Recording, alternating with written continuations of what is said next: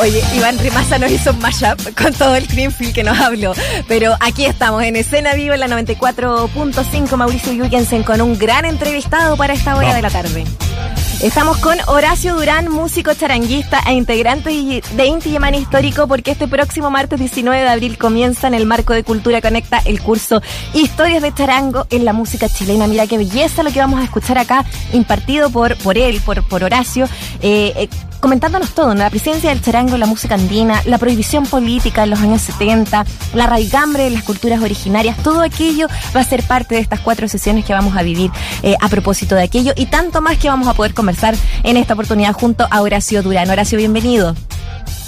Hola, hola. Tú eres Muriel, ¿verdad? Yo soy Muriel. Mm. Y aquí estoy con Mauricio. Hola, hola, Horacio, ¿cómo estás? ¿Cómo te va? hola, hola, Mauricio. Gusto saludarte, qué bueno, qué bueno saber de ti. ¿Qué entretenido eh, esto que se ofrece en este curso, esta conversación sobre el charango en la música chilena desde lo artístico, desde lo simbólico también, ¿no? Eh, su prohibición política, eh, la, presencia en la música andina, en fin. ¿Cómo es que nace la idea de poder abordar este que ha sido tu instrumento de toda la vida, digamos, no, pero desde una perspectiva más amplia, con tanta cosa que conocer?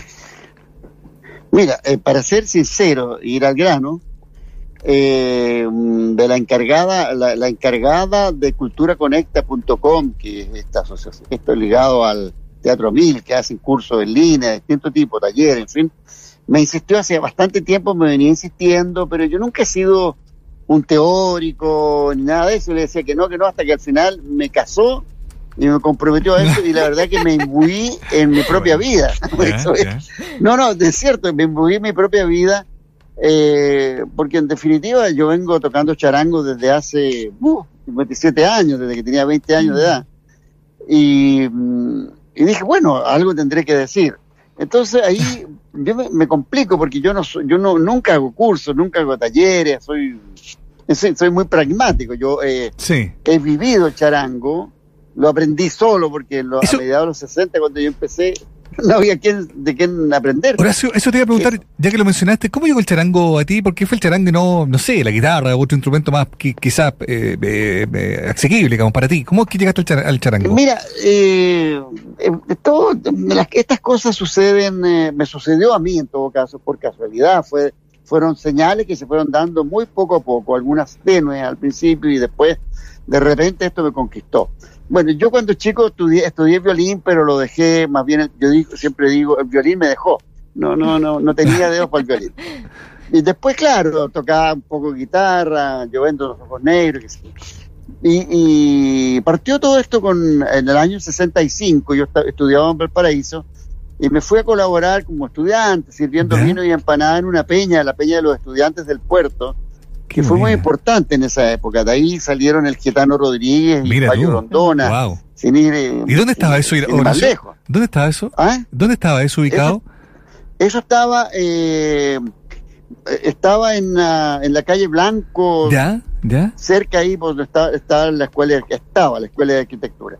Ah, y era dirigida por estudiantes, digamos, de la Federación de Estudiantes de la Universidad de Chile de Valparaíso, en fin.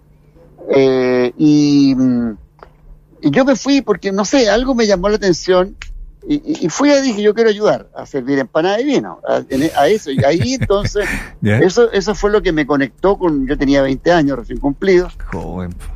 Me conectó con un mundo para mí que fue fantástico. O sea, es como entré, eh, pasé un, umbral misterioso, desconocido, mm. y descubrí en este mundo una cosa que me cautivó.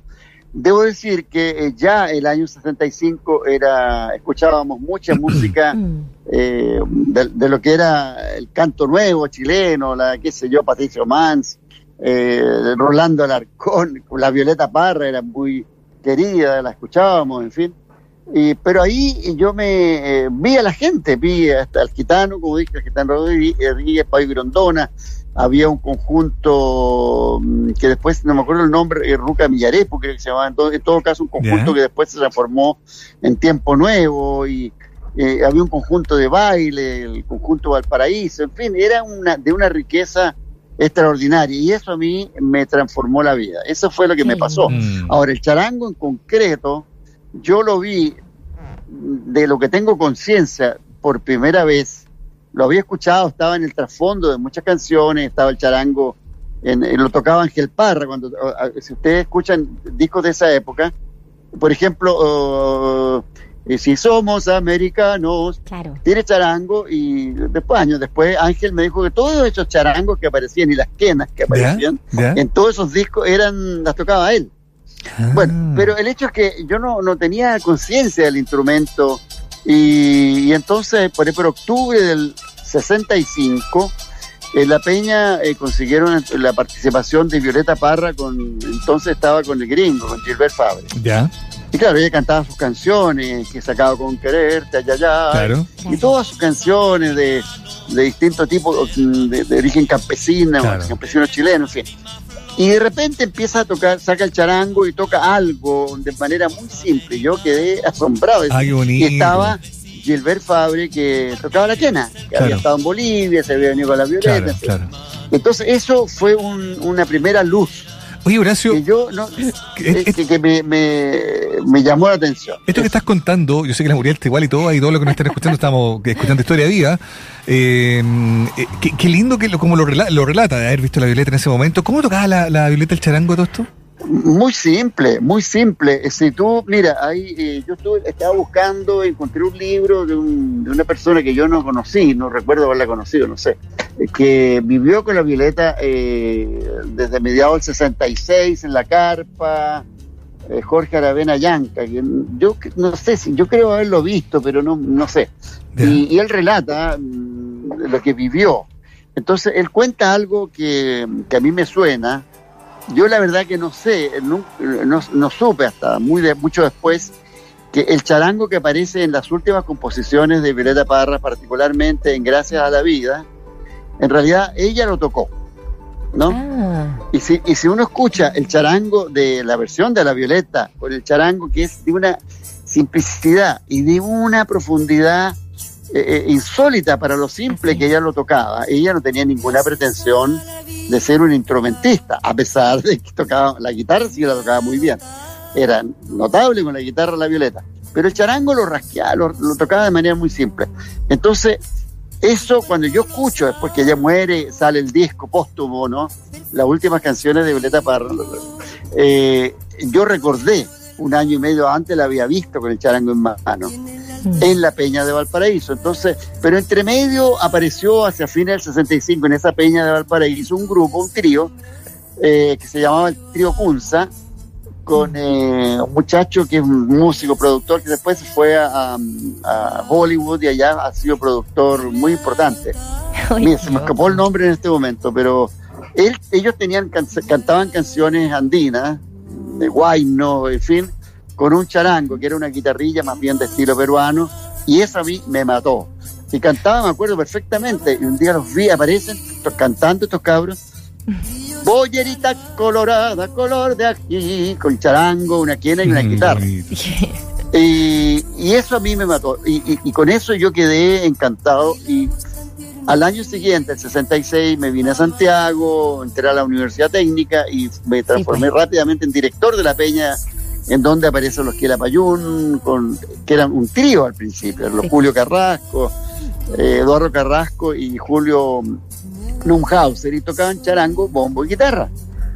Y Julio, Julio Carrasco tocaba el charango, así. Y, y, todo eso me empezó ya, me, empecé a entrar en estos cauces estos torrentes que van a dar un río que se transforma en un caudal al final. A, picar las manos, a, tener que agarrar eh, ese instrumento. Oye, es que nos queda, nos da la sensación al menos, nos queda como claro eh, desde, desde, este relato tan, tan íntimo, eh, Horacio Durán, que nos está comentando en esta tarde en Escena Viva, que todos los referentes, todos y todas las personas que fueron referentes para ti tocando el charango tiene que ver con, con, su, capa con su capacidad de, de poner lo emocional, lo íntimo, lo la necesidad de sacar para afuera eh, en, el instrumento que fuese y en este caso en el charango.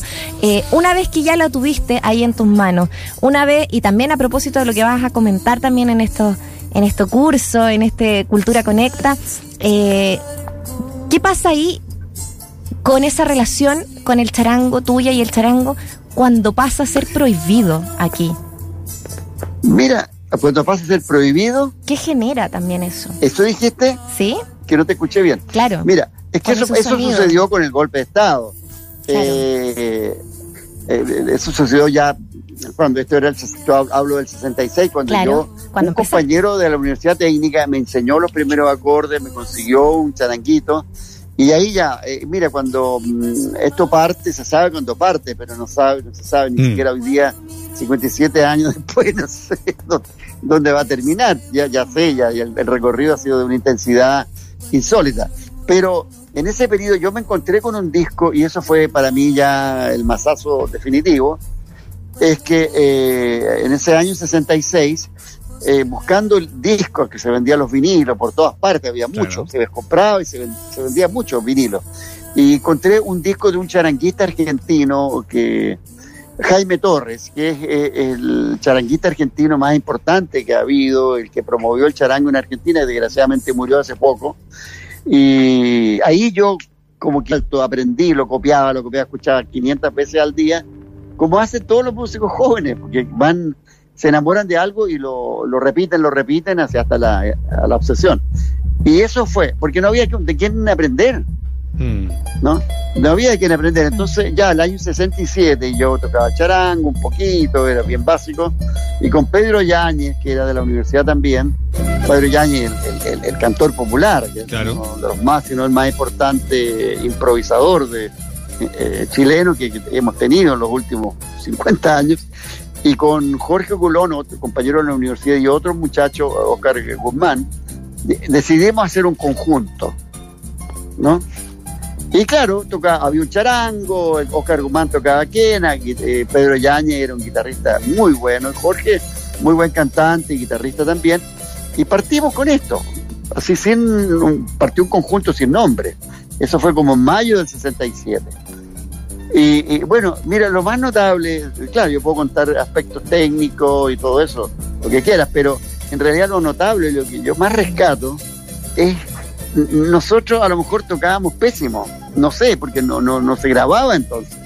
Grabar era, no, era inexistente, pero sí la pasión que teníamos. Mm. Nosotros nos creíamos los mejores músicos del mundo y que íbamos a cambiar la música de Chile. O sea, es, una, pretensión. Convengamos que, que, lo hicieron, ¿ah?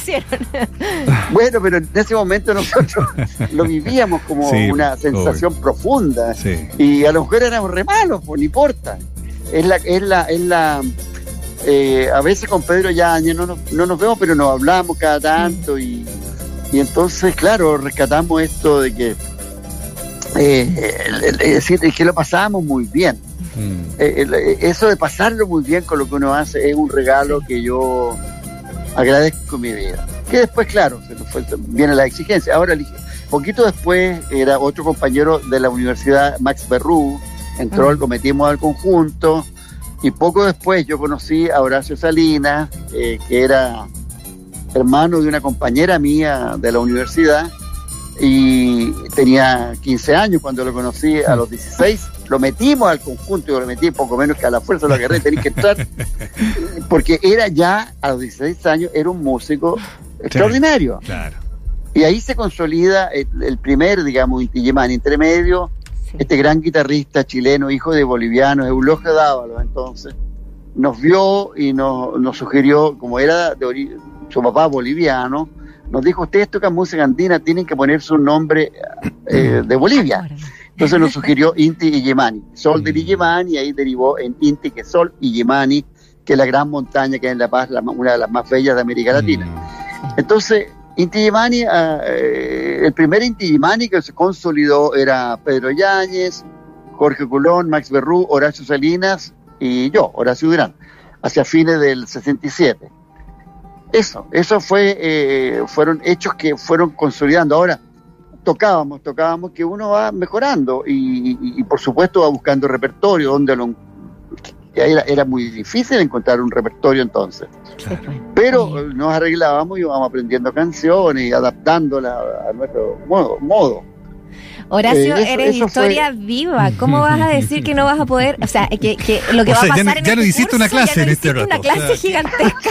¿Ah? Ya partió la primera partió clase. Partió la primera clase, por favor. Fuimos, fuimos los afortunados. Claro, ahora, sí, es que yo no, como yo nunca he enseñado, nunca he sido profesor, nunca he enseñado charango, no me gusta enseñar, no tengo esta condición natural.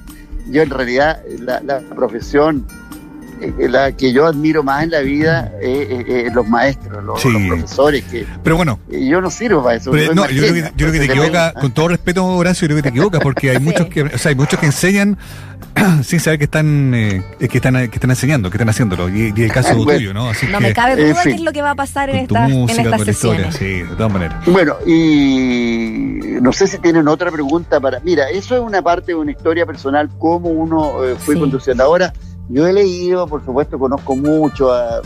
hay un personaje que, que es muy importante en el charango en Chile, que es el, el primer solista de charango, mm. que es Héctor eh, Soto, que entonces por el 70 eh, saca un disco, eh, Héctor Soto, era de un conjunto que entonces los del de acá, los de allá, y él, tenía un conjunto que se, llamaban Los del Pillán, de música folclórica, en donde poco a poco le introduce el charango, pero él se transforma en un solista en charango y compuso, me parece, en el 70 o 71, Héctor Soto, y lo publicó, el primer disco de un charanguista solista en Chile.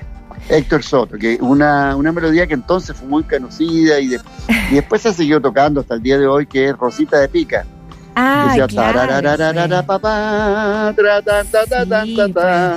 Rosita de. Es como... Ah. Ícono, totalmente eh, esa canción en particular. Oye, eh, Horacio, yo quiero decirle a las personas que nos están escuchando de que esto es solo el inicio. Eh, si ustedes quieren seguir y conocer todo detrás de todas estas historias que nos empezó como, como el inicio, la punta del iceberg. Eh, aquí Horacio Durán, el próximo martes 19 de abril va a comenzar eh, Cultura Conecta con Horacio Durán en este curso de cuatro sesiones en que viene con toda esta historia detrás. Horacio, de verdad te queremos agradecer mm. porque fue una, una lección de historia, de música y de vida también eh, este espacio contigo acá en, Escena Viva. Si me permite, Muriel, solo una cosa, medio minuto. Mira, es importante y yo quiero orientar, voy a orientar esto, cómo es que se transforma eh, en un instrumento que es esencial en lo que después se llamó la nueva canción chilena, porque todo fue con una velocidad muy grande, cómo se incorporaron estos instrumentos, la quena, el charango, la zampoña, a, un concepto musical más allá de fronteras, en, en la búsqueda de una hermandad a través de la música latinoamericana. Y eso es otra una parte también que a mí me gustaría intercambiar con las personas que asistan a este curso. Oye, es que eh, tienen que hacerlo. Eso. Sí, a tal punto que, para terminar, a tal punto que eh, cuando viene el golpe de Estado, una de las una medidas que hicieron un decreto en que se prohibían los instrumentos extranjeros. Que eso después en la práctica no, no funcionó porque era absurdo, ¿no? Absolutamente. Eh, pero pero mm, hay que observar siempre lo que hace el, otro, el distinto, uno, el que está. no quiero decir enemigo, yo estoy aburrido de esa palabra, mm. pero el que piensa distinto, mm. contrario a ti, cómo ellos definieron la identidad tratando de oponerse. Bueno, eso, eso por decir algo. Bueno, muchas gracias. Muchas gracias, Horacio. la verdad que ha sido un tremendo placer hablar contigo. Me parece que si teníamos que explicar de qué trata el curso, que probablemente no, lo hicimos en términos formales, pero toda esta conversación ya nos deja claro qué podemos descubrir y conocer de Horacio, que, no, entiende que es un maestro, pero por Dios que lo es. Gracias, Horacio. Un abrazo grande. Un abrazo. gracias, un abrazo, muchachos. Gracias. Chao. Muy bien culturaconecta.com. Eso. Oye, y para cerrar, vámonos con Inti Yemani histórico y la versión de Samba Landó, eh, clásica, pero obviamente con esta agrupación eh, que escuchamos a esta hora en la 94.5.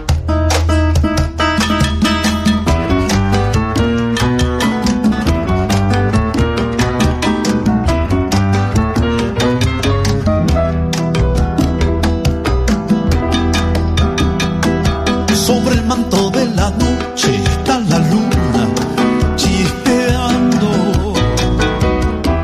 Sobre el manto de la noche está la luna chispeando. Así brilla fulgurando para establecer un fuero. Libertad para los negros, cadenas para el negro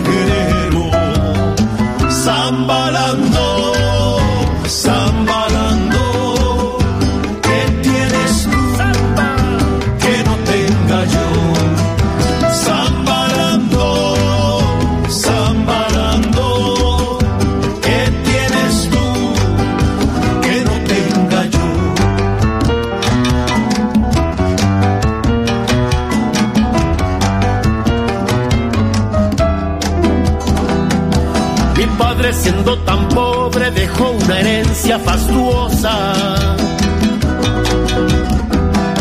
Mi padre siendo tan pobre dejó una herencia fastuosa.